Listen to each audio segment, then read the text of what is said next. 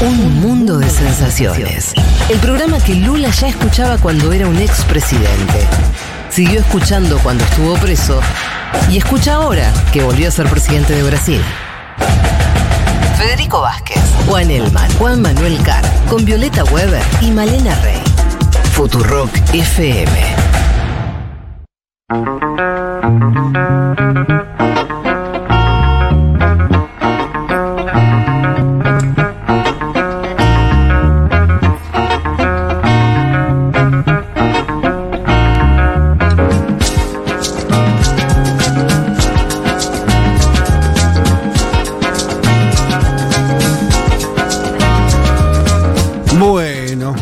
Aquí estamos.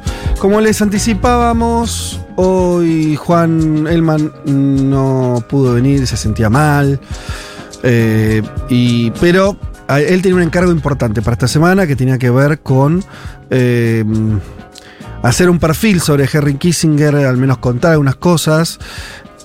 Murió. Murió el, el viernes, ¿no? Eh, viernes. eh, no, el O el miércoles o jueves, No, miércoles porque- o jueves. Miércoles o jueves. Miércoles, me parece. Miércoles. Miércoles, a la noche. Sí. Miércoles a la noche, El bien. 29, pues. Murió con 100 años, ¿eh? un hombre muy longevo, que se mantuvo activo hasta hace muy poco, eh, y que, para los que no lo conocen mucho, atravesó la política exterior de Estados Unidos, que es lo mismo que haber atravesado la política internacional de, eh, sobre todo la segunda parte del siglo XX.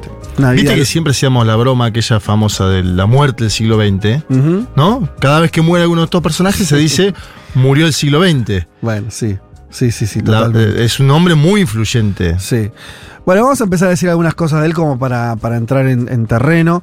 Eh, recordado con cariño por, el, por Bush, por Xi Jinping, por, por Putin, solamente para dibujar algunos ejemplos de alguien que además, si bien fue la cara de la política exterior norteamericana, justamente por eso, también entró en contacto con figuras por fuera del ámbito norteamericano, como estoy nombrando ahora, ¿no? Eh, el líder chino, el líder ruso, eh, todos habían reunido con él muchas veces. Hace unos meses, además, se reunió con Xi en Beijing, hace poco tiempo, una foto icónica del último año donde él está reunido con el máximo líder chino. Y de hecho es una de las pocas personas en el mundo que trataron con Xi y con Mao, ¿no? Eh, con el último líder chino y con el primero, por lo menos de la era comunista. Y al mismo tiempo se trata de un pensador, alguien que escribió muchos libros, alguien con características de erudito, podríamos decir, al mismo tiempo un burócrata de Estado, asesoró a 12 presidentes de los Estados Unidos, 12. También eh, fue un consultor del ámbito privado, entre comillas, o digamos, que se volcó a la consultoría política en forma personal después de eh, ejercer como, como burócrata. Allí hizo mucho dinero porque obviamente tenía dos o tres informaciones que compartir para quienes la pagaran, ¿no? Eh, y también digamos que fue alguien señalado como un criminal de guerra. Eh, se le adjudican masacres con cientos de miles de muertos, por ejemplo, en Camboya, en Vietnam, en Pakistán. Eh, se le otorga una responsabilidad muy, muy preponderante en el golpe de Estado en Chile. Eh, tiene sus fotos y sus reuniones y mucho más que eso con el propio Augusto Pinochet. También un defensor de la represión ilegal eh, en Argentina. Todo eso fue, fue Kissinger si tuviéramos que resumirlo. Vayamos un poco a su bio. ¿En qué año nació? Bueno, en 1923, ¿no? Por eso cumplió 100, 100 años.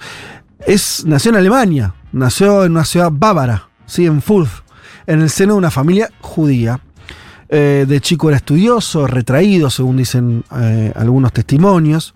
Y claro, nació en el 23, por lo tanto, cuando él era un niño, vio el ascenso del nazismo en Alemania. En 1935, o sea, con eh, un Kissinger de 8 años, por las leyes de Nuremberg, su padre, un profesor, perdió su trabajo.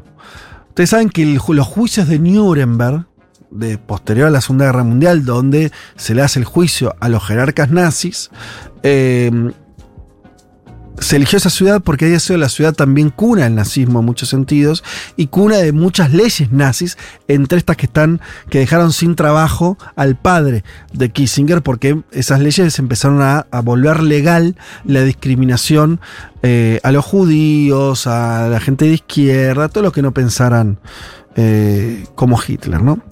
En el 38, entonces, cuando ya Henry tenía unos 15 años, la familia termina decidiendo, ya año 38, un año antes de la, Segunda Guerra Mundial, eh, del inicio de la Segunda Guerra, eh, la familia emigra a Nueva York, ¿no?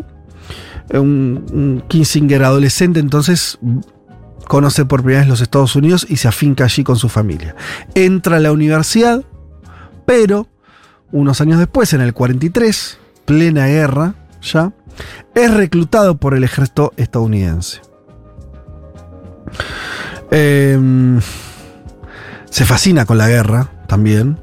eh, y, y su tutor, eh, Fritz Kramer, refugiado eh, alemán, prusiano en Estados Unidos, lo manda a Alemania a oficiar de traductor en pueblos alemanes tomados por los Estados Unidos que ya estaban en la contraofensiva. Últimos años de la guerra, ¿no? La guerra, eh, los aliados, la Unión Soviética y también Estados Unidos desde el lado eh, occidental de Europa empiezan a, ocupar eh, territorios que habían sido dominio alemán y entonces Kissinger tiene esa tarea de traductor de, mm, de las tropas norteamericanas y él siendo un alemán, además, un joven alemán. De hecho, tuvo una tarea que fue interrogar a presos de la Gestapo. Kissinger. Ya, o sea, tuvo su, su momento de meter, eh, meterse en el barro. En el 47 vuelve a Estados Unidos, mm, vuelve a sus estudios universitarios, va a Harvard y comienza su carrera académica. Y allí, bueno, primero alumno, después profesor durante muchos años. Brillante estudiante, dicen todos, ¿no? Sí, claro, claro. claro. Muy destacado, se transforma en profesor universitario en la, década del 50. Y en esos años ya de, Guerra Fría, los años 50, eh, él ya un joven egresado, eh, catedrático y demás, eh, empieza a ser parte de los think tanks de, de relaciones internacionales que se empiezan a construir en Estados Unidos de manera muy potente de cara a lo que ya era el escenario de la Segunda Guerra Mundial, o sea, Estados Unidos liderando el mundo occidental en contra de la Unión Soviética, el otro gran polo. Y allí entabla relaciones, por ejemplo, con gente que algún poder tenía, por ejemplo, la familia Rockefeller. ¿no? Eh, de hecho, Nelson Rockefeller, por esos años gobernador de Nueva York, republicano, fue candidato varias veces. Bueno, en la década del 60, finales de los 60, se produce la victoria de Nixon como presidente de Estados Unidos y Kissinger se vuelve consejero de seguridad nacional de ese gobierno. De hecho, le pasaba información a la campaña de Nixon sobre las negociaciones de paz en Vietnam del gobierno de Johnson, del cual era, también era parte. Fíjense ya el entramado, ¿eh? Empieza a dibujarse ya un personaje muy complejo porque alguien que empieza a manejar una cantidad de información pesadísima. La campaña eh, de Nixon está atravesada por la guerra de Vietnam porque Estados Unidos ya está atravesado. Recuerden ustedes, rápidamente, la guerra de Vietnam, algunos dicen que la inició el propio Kennedy, pero seguro que su continuidad, que Johnson, lo matan a Kennedy, lo asesina a Kennedy en el 63, asume Johnson para completar el mandato. Bien, Johnson va a ser eh, alguien que va a cometer el primer error, entre comillas, que va a ser involucrar todavía más a Estados Unidos en esa guerra. Eh, y el año 68, cuando gana Nixon, la guerra está en el centro del asunto. Entonces se vuelve un hombre clave eh, Kissinger rápidamente por, por esta cuestión. Eh, incluso absorbe tareas de otras áreas. En el 73, por ejemplo, va a asumir como secretario de Estado, ya representando cabalmente a los Estados Unidos. El secretario de Estado es quien asume, ¿no? Es el, sería el canciller de, de Estados Unidos. Eh, pero bueno, tenemos que decir que también la, la guerra de Vietnam se, se convierte en, un centro neurálgico de la actividad norteamericana, además por lo que dura. ¿sí? Eh, cuando se decía que Estados Unidos podía haber, se podía haber retirado tempranamente, eh, fíjense ustedes que en el año 70, Kissinger supervisa un bombardeo en Camboya donde mueren 50.000 civiles. Bueno, y ahí el botón lo tenía Kissinger, ¿sí? Que además Camboya no era como medio neutral en la guerra en ese momento. Ellos tenían una justificación de por qué, pero Claro. todo medio secreto porque Camboya Sí, no era- diplomáticamente. No era con quien estabas haciendo la guerra. Claro. Eh, en el año 73 se firman los acuerdos de paz en París para justamente retirar, que Estados Unidos se retire de una guerra que ya sabía que estaban perdiendo. Eh, insólitamente le dan el Nobel de la Paz a Sí. En el 74, ¿no? un año después, claro. Y eh, Después quiero decir algo de Chile de esas. De esas ah, ahí vamos, ahí vamos, fal- fal- falta todo eso, sí, pero eh, No, porque son los mismos años, digo. Es cuando más activo estuvo este hombre, ¿eh? Sí. 70-74, Camboya, Chile.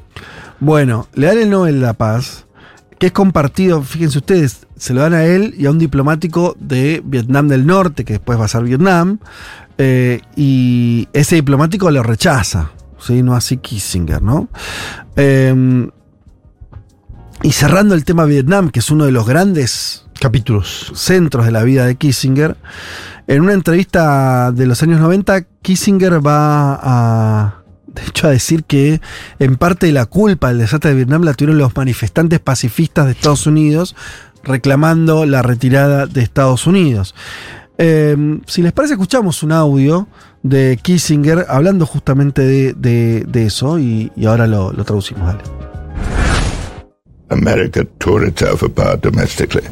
The government has a certain responsibility for this.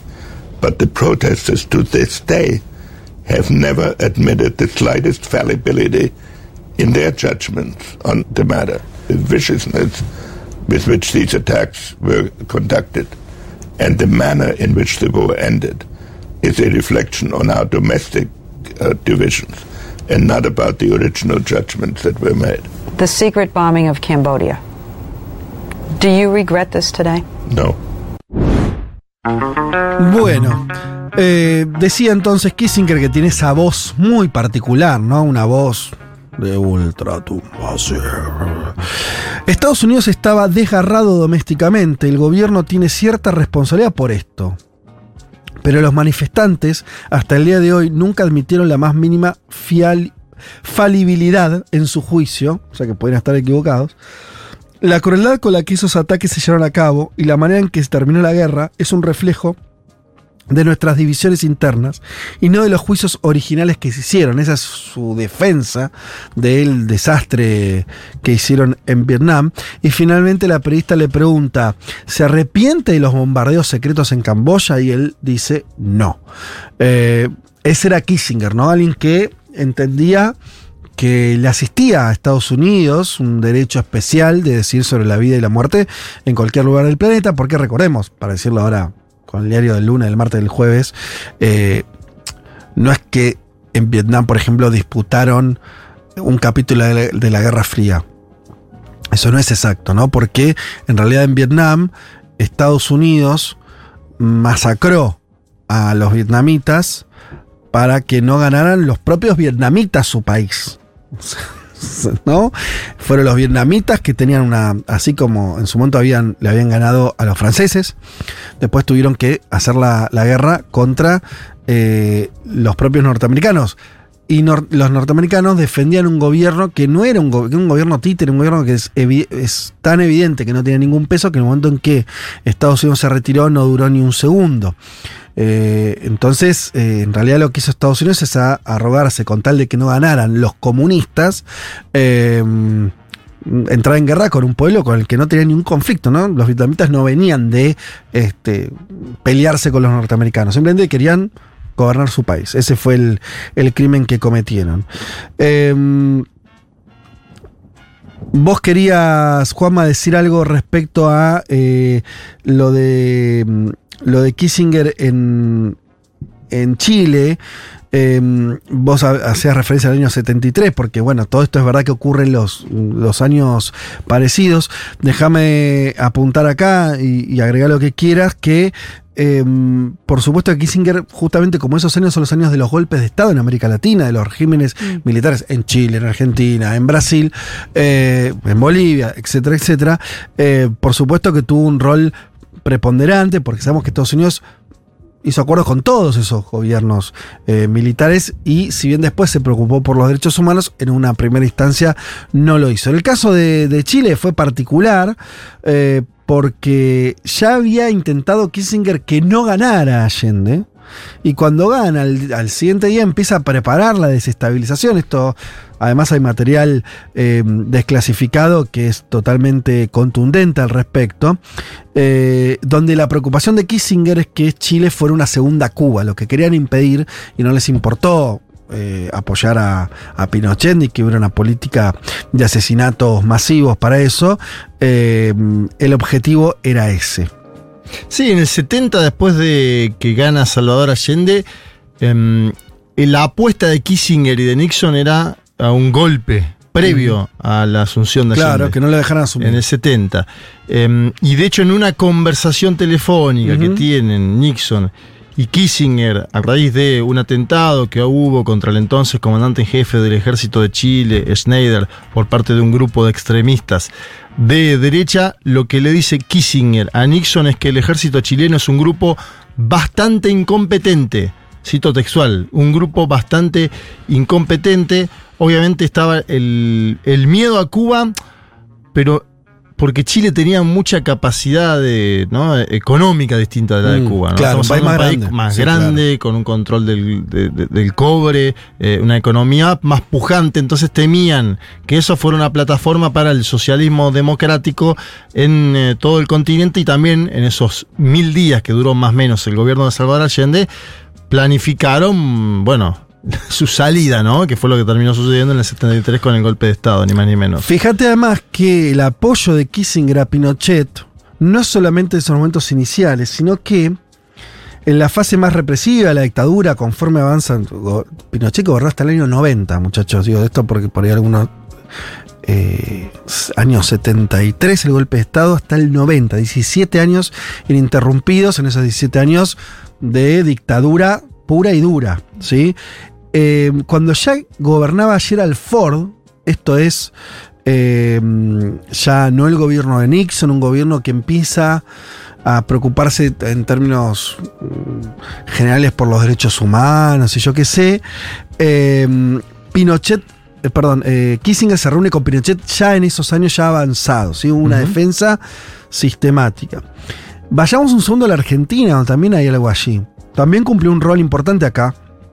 Le dio luz verde a la Junta Militar eh, en la primera etapa de la represión, la más dura que tuvimos en Argentina, que fue en el año 76, 77.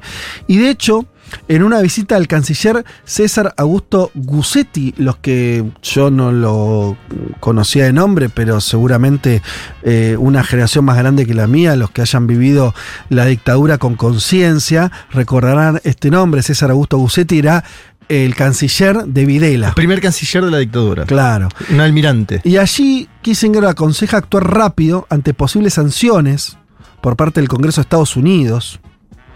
Y de hecho vuelve a hacerlo en la presidencia de Carter, ya un demócrata, ¿sí? Se cruza con el embajador, eh, eh, con el embajador de Estados Unidos en Argentina, ¿sí?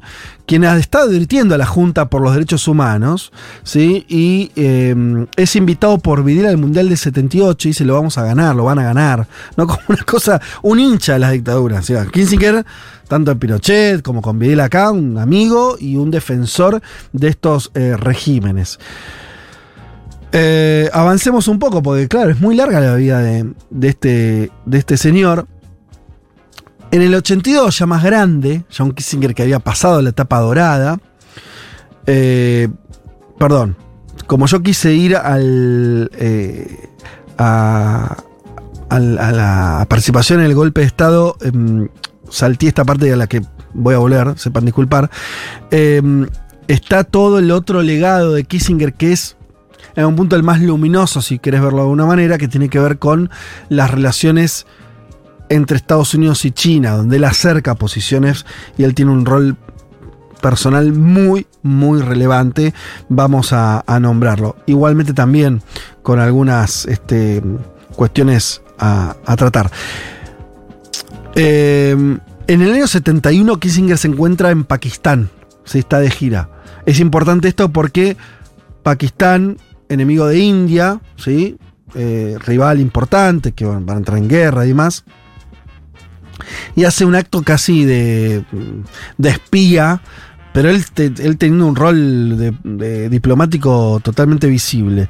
Eh, en complicidad con, con el presidente, informa que se siente mal el Kissinger y, que, y le ofrecen desde el gobierno una casa en las afueras para descansar. ¿sí?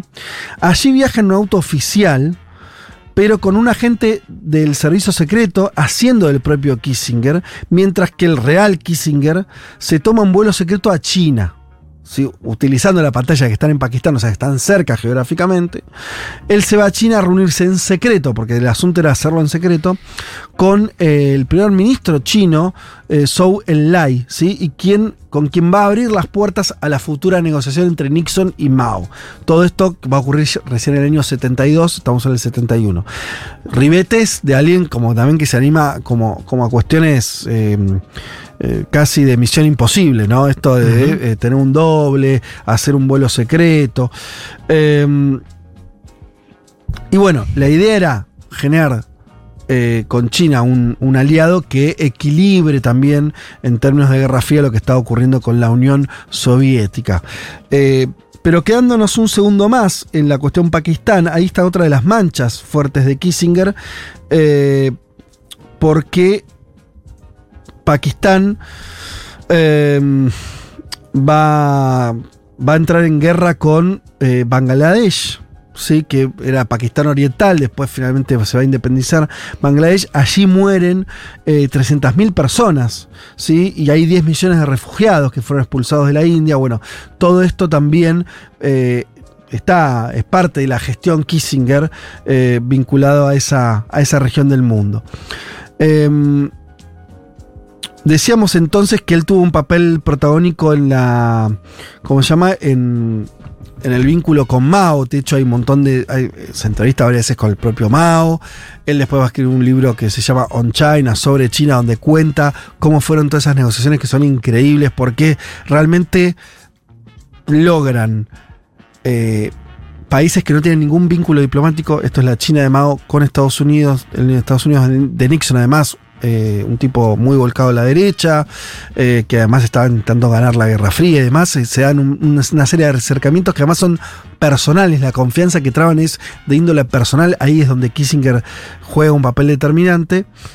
Logran convencerse los unos y los otros, los chinos y los norteamericanos, que la alianza era beneficiosa para los dos, para Estados Unidos porque le mostraba a la Unión Soviética que le comía un posible aliado.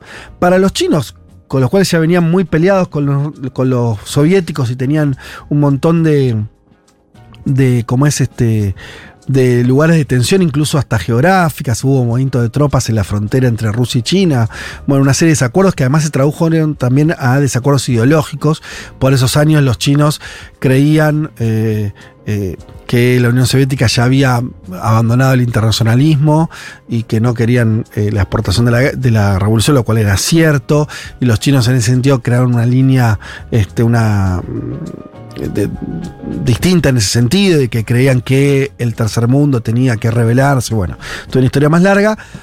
Pero la cuestión es que logran también convencerse de que les servía la alianza con Estados Unidos como una forma protectora frente a una Unión Soviética que los chinos creían que iba a ser también un enemigo potencial. Todo eso viene ocurriendo en los años 70 y sucede algo increíble en el 72 que es una foto de Nixon y Mao que en el mundo no esperaba y que reacomoda todo el tablero y que de hecho es el inicio de lo que después otros líderes, ya no Mao muerto, con Mao ya, ya muerto en la segunda mitad de los 70, de intercambio comercial entre Estados Unidos y China que va a ser parte del despegue que van a tener los chinos. O sea, Nixon es parte de los que redefinió el mundo que tenemos hoy, no ya el de la Guerra Fría.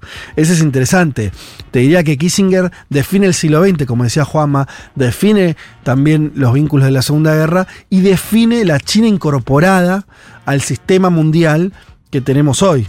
Sí, Es muy impactante que un mismo tipo también sea protagonista de esos dos hechos que son centrales en la historia del mundo. En el libro sobre China, que es del año 2021, que se puede conseguir a un precio muy alto en Argentina, pero bueno, se lo pueden descargar, él habla de una diplomacia china sutil e indirecta que consistía en ocultar su habilidad y esperar su momento. Fíjate, porque eh, dice eso de Mao Mm. y después se da el salto a Deng Xiaoping, que es la modernización de China, la ola de modernización que la que conocemos de la China actual, podríamos decir, porque es 78 a 92 el mandato de Deng Xiaoping y lo que conocemos después, ¿no? Con Deng Xiaoping, con Xi Jinping, digo, ya como eh, presidente de quinta generación en este caso, y un Kissinger que de Mao para acá los vio a todos y, Los puede, vio a todos. y puede escribir también ese libro. Bueno, decía entonces el año 82, ahora sí llega donde estaba, se pone una consultora. Al final, viste, que los que empiezan a, a irse del poder real, en general hacen ese tránsito, por lo menos, sobre todo la- la- los expresidentes de Estados Unidos y figuras importantes de la política norteamericana, suelen hacer esto. Ni- eh, Kissinger también lo hizo. Reagan lo había tachado como demasiado blando con los soviéticos en el 82 y medio que ya lo, lo- lo corre de la gestión. Fíjate vos. Un Por moderado. Claro, porque Reagan ya está viendo el final del comunismo, ¿viste? Que de hecho es el presidente que, que acelera ese tránsito. Eh, y ahí Kissinger entonces se reinventa como lobista. Y de hecho aprovecha el vínculo fluido con presidente de todo. Imagínense si había Una estado- agenda tenía. Si le pagan ahora a Bill Clinton para juntarse, No, imagínate, no, ¿no? no, Otra liga. Eh, oh. Bill Clinton un marginal al lado de Kissinger. Exacto. Bueno, fíjate quién lo contrata. ¿Qué empresas norteamericanas lo contratan a Kissinger en forma directa? American Express, Disney, JP Morgan. Así, Mm. tipo, te tiró Sí, sí. soft Tres del top 10. power, hard power. Todo. Todos los power. y las que no están visibles, te imagínate, qué sé yo, negocio por abajo, por arriba. bueno, en fin. Eh, y, pero al mismo tiempo es un tipo que, que también es interesante eso, ¿no? Que, se, que le parecía importante escribir.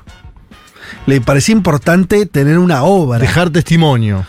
Eh, y ahí es lo que se dedicó a hacer en los últimos 20 años de su vida, 25 años de su vida, que fueron muy prolíficos, ¿no? Eh, decía en el 2011, publica ese libro sobre China. eh, este, pero bueno, por ejemplo, en el 2001 Bush lo llama, ya es un tipo muy grande, ya está fuera de, de la gestión cotidiana. Eh, Bush lo llama para, para como ser parte del comité de investigación del atentado de las Torres Gemelas. Eh, después, este, bueno, en fin, lo siguen, sí, sigue siendo convocado por, por distintas, este, distintos líderes a- en los últimos años. Y siguió teniendo una gravitación en el establishment y siguió siendo una figura de culto, sobre todo se convirtió cada vez más, ¿no? Para los académicos vinculados a las relaciones internacionales, ¿no? Bueno, una, una persona muy icónica. Si les parece, vamos a escuchar un audio que tenemos de Manuel Porceli, ¿sí? Alguien eh, amigo de la casa que hemos eh, sacado varias veces y del cual también hemos recurrido para que nos amplíe eh, cuestiones y eh, Porceli habló con Elman, del quien eh, esto que acabo de, hablar con ustedes fue, era la materia prima que él iba a usar para su columna y la hice yo por esto de que eh, hoy Juan está enfermo. En este mismo sentido, entonces Juan habló con Emanuel Porceli y sobre la figura de Kissinger, esto nos compartió Emanuel. Henry Kissinger es una figura compleja de procesar por sus múltiples facetas. Es el premio Nobel de la Paz y es también el promotor de las dictaduras en nuestra región. Dentro de esas facetas, su participación en la academia no puede ser soslayada. Kissinger concentró toda su obra en entender cómo la diplomacia, con un enfoque realista y prudente, es central para evitar el desastre de las dos guerras mundiales que fueron parte de la infancia de su generación. Desde su tesis doctoral del 57, en donde indagaba sobre la restauración de la paz después de las guerras napoleónicas, hasta los bestsellers como Diplomacia, Orden Mundial o China, siempre aparece su misma inquietud, la necesidad de desarrollar conceptos teóricos que den cuenta del funcionamiento del orden mundial, sostenido en el balance de poder y en donde la prudencia de los decisores es central a la hora de llevar adelante sus intereses nacionales. Su obra, cruzada por su propia praxis, resultó nodal para el paradigma realista de las relaciones internacionales en un campo disciplinar esencialmente dominado por este paradigma en gran parte de la segunda mitad del siglo XX. Bueno, muy bien, ahí Emanuel entonces no- no- nos aportaba un poco eso, ¿no? Eh, en el sentido de que también era una figura académica importante. Y además me interesa esto que él marcaba, porque, ¿sabes qué? Me parece que es un poco. Cuando tenés que comprender a las grandes. Ah, cualquiera, pero a los tipos que uno piensa mucho porque son líderes, porque definen muchas cosas. eh, a veces se lo piensa ideológicamente y está bien. Pero hay algo del del trauma de la infancia o de, de- de lo que mamaste, el mundo que mamaste cuando eras joven, que siempre termina siendo muy definitorio. Y él ahí dice, ¿no? El trauma de la Segunda Guerra, Mm. que Kissinger, decíamos, de origen alemán incluso, escapándose de la Alemania de Hitler, yendo a Estados Unidos en el, en el 40. y- No, en el 38, creo, sí, 38, eh, y haciendo carrera académica ahí, viendo el surgimiento. Bueno, siendo eh, un traductor en la Segunda Guerra Mundial y después siendo ya parte de. armando el Estados Unidos post Segunda Guerra, que claro, en su cabeza está que no se repite la Segunda Guerra. O sea, y, y medio que eso en su práctica diplomática es un poco lo que está atrás de todo. O sea, cómo hacer los balances, cómo hacer la- las relaciones con los amigos y los enemigos, y cómo tejo y destejo, donde eh, lo, creo que hay dos facetas. Eh, el lugar de Estados Unidos, que no pierda el lugar de preponderancia y liderazgo, ¿no? Porque es un burócrata del gobierno norteamericano y un, y un convencido de eso. Y cómo no se redite la situación de eh, beligerancia mundial que ocurrió en los años 30 y principios de los 40. Como que ahí está un poco la cosa. Entonces vos puedes entender también el acercamiento con China en ese sentido, incluso la diplomacia, esto que decíamos, Reagan lo, lo, lo- lo quita del medio en los, en los años 80 eh, y él muy precavido respecto a que con la Unión Soviética habría que que no llegue la sangre al río, ¿no? Que, que no se desmadre. Siempre hay una parte de, de eso en su mirada diplomática, me parece que tiene que ver con esa. Vos sos editor de libros, Fede. Te voy a nombrar las páginas. Mirá. A ver. China, Sí. de Kissinger, año 2017. 624 páginas. Ese lo leí entero. sí. La diplomacia de Kissinger, Ese no año leí 2023. nocie- 919 páginas. Armas nucleares y política internacional, 1962. 348 páginas. Los años de la Casa Blanca, de White House Years, 2011 en inglés. 1521 páginas. Una cabeza, de verdad que. Sí. Después, obviamente, todo esto no niega la brutal intervención en América Latina, lo que contábamos antes. Ah, aparte lo mismo, el mismo personaje. Es el mismo personaje, ahora, una cabeza prolífica que además pudo sistematizar su pensamiento. Que esto es algo que en la política actualmente Sí. no abunda, ¿eh? No. No. abundan personas que escriban libros y a la vez ejecuten actos de política eh, a gran escala. No abundan, no existen, son pocos, son contados con los de las No, manos. yo te, si hubiera que definir a Kissinger es, es, es una, una persona que le hizo muy mal a, a muchas sociedades, pero un hombre serio. Cuando digo serio es ningún boludo, pero no solamente un, vi- un vivillo, sino de las personas más preparadas dentro de Estados Unidos, ¿no? De la elite, de la- del, del mejor, de los mejores. O sea, básicamente de los mejores. Como si decir, mira, el mejor en lo suyo. El mejor, decís- el mejor de ellos, y Sí. ahí está uno de los mejores Exacto, de ellos. sí. Eso habría que decir. Bien. Entonces, bueno, claro, por supuesto, no este, cometió atrocidades porque Estados Unidos las cometió. No, y además que hay una nota más sobre el, el audio de Manuel, que él habla de realismo, pero no de realismo en el sentido de la- las cosas reales, sino en, en tanto la tradición eh, teórica de las Sí. relaciones internacionales, que también refiere a una cosmovisión que tiene que ver con eh, cómo eh, los estados son los únicos actores en el sistema internacional, el, el que está después de tu frontera es tu enemigo y tenés que negociar para no irte Sí. a las manos, pero es tu enemigo. Y eh, la guerra de todos contra todos en un sistema internacional anárquico que no tiene gobierno por encima de, todo y que eso también creo que hace a la, a la política de... de- Y de hay que- algo, y, y está bien lo que decís, Viole, porque nos puede servir para cerrar con, con algún, algún intercambio eh, más actual también, que es, pareciera que Kissinger tenía razón, ¿no? Quiere decir, exactamente esto que vos señalabas, del realismo como postura diplomática, de la idea de que son los estados y no hay supraestados, eh, o no hay poderes supraestatales, que es una discusión que se viene arrastrando, que en los 90 y los 2000 tuvo un auge muy importante, donde parecía que Kissinger no tenía razón y que el mundo dice otro lado. Y si yo veo el mundo de hoy, del 2023, tiendo a pensar que Kissinger tenía razón. Y, Dale, dale, yo, vamos, yo- vamos. yo te lo venga. discuto eso, Dale, dale, porque dale. Eh, para, Para mí eso te lo dije. sí. Eh, no, para, para mí igual es muy interesante la apuesta por eh, volver a la política de los estados en un contexto en el que Estados Unidos también se consolida en su, en su rol de potencia com- a partir de un, Sí. in- un conjunto de instituciones, las instituciones westfalianas, que también articulan ese poder.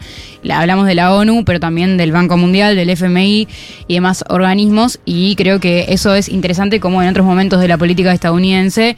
eh, bueno, hay un- una apuesta del gobierno de Estados Unidos por atravesar la política internacional mediante la legitimación en estas instituciones. Y creo que en los ejemplos en los que es un gran actor eh, Henry Kissinger no es el caso, sino que él hace la apuesta por los estados y que también tiene mucho de...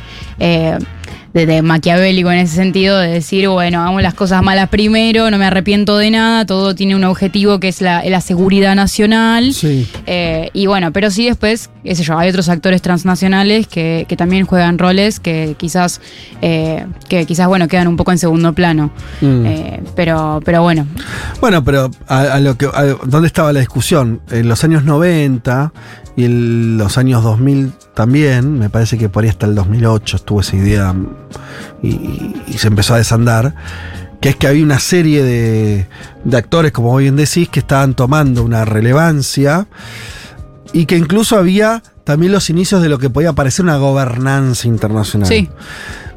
Todo eso, a mí, a ver, ¿en qué lo veo desarmado, no? Primero que instituciones tipo la OMC Sí. hoy parecen cosas vetustas que nadie le da pelota, básicamente. O sea, nadie le da bolilla a eso. Eh, los.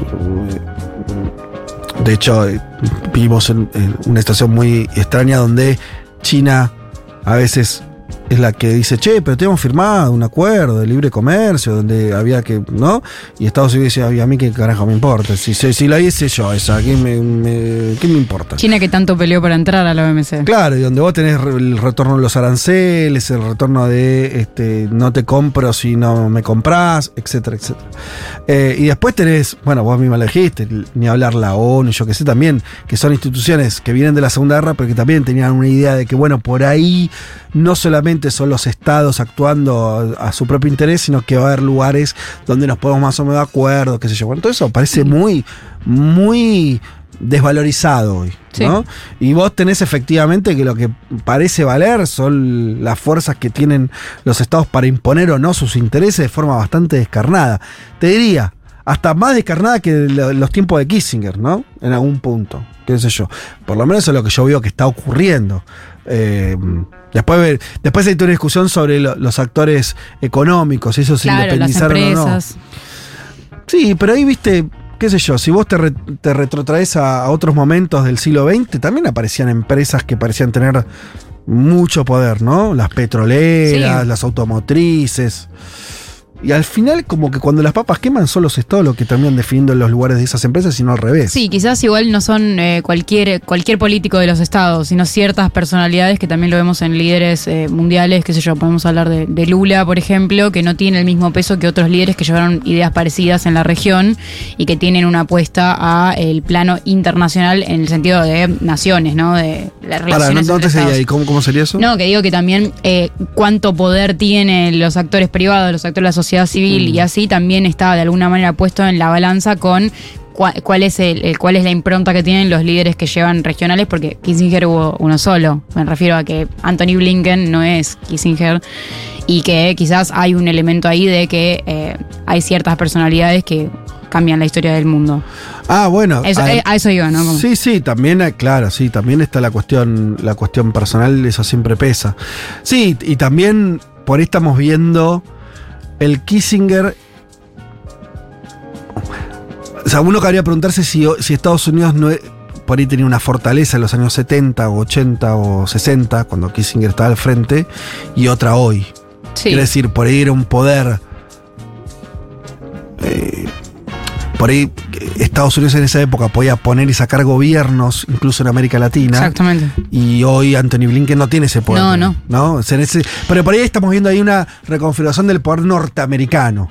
Claro. Que no le a hablar del poder de los estados en general. No, no, pero era un momento en el que Estados Unidos era la primera potencia, especialmente desde la caída del muro, pero los últimos años de la Guerra Fría también, en la cual eh, Estados Unidos era la primera potencia mundial, una hegemonía indiscutida, donde eh, tenía, bueno, más capacidad de, de- de- nada, tomar acciones por la fuerza que quizás en otros contextos no hubieran sido posibles, y en ese sentido, bueno, el Plan Cóndor es un gran ejemplo. Claro. El embajador de Chile en Estados Unidos tuiteó esta semana A ver, el embajador de Chile en Estados Unidos, sí. Sí. Un hombre de Boric. Juan Gabriel Valdés. Sí. Ha muerto un hombre cuyo brillo histórico no consiguió jamás esconder su profunda miseria moral. Tal cual. Me parece que ahí hay una síntesis interesante, sobre todo aparte Sí, esto de- escrita dicha desde desde Chile, Chile. Claro. ¿no? Eh, el embajador de Chile en los Estados Unidos de América. Em, Es que el capítulo chileno, perdón, Juan, para que lo amplíes vos también, pero es muy importante porque realmente Estados Unidos y Kissinger en persona creyeron que ahí se jugaba un partido fundamental Sí. para la región. Eh, y obviamente no les importó el costo humano que eso tuviera. Desde ya. Eh, y al mismo tiempo, ellos creyeron que ahí se jugaba un partido definitorio. Eh, cuando decían la segunda Cuba, cuando no, cuando no podían pensar que ahí hubiera un. que, que la Unión Soviética hiciera pie en un segundo territorio de lo que ellos consideraban su patio trasero.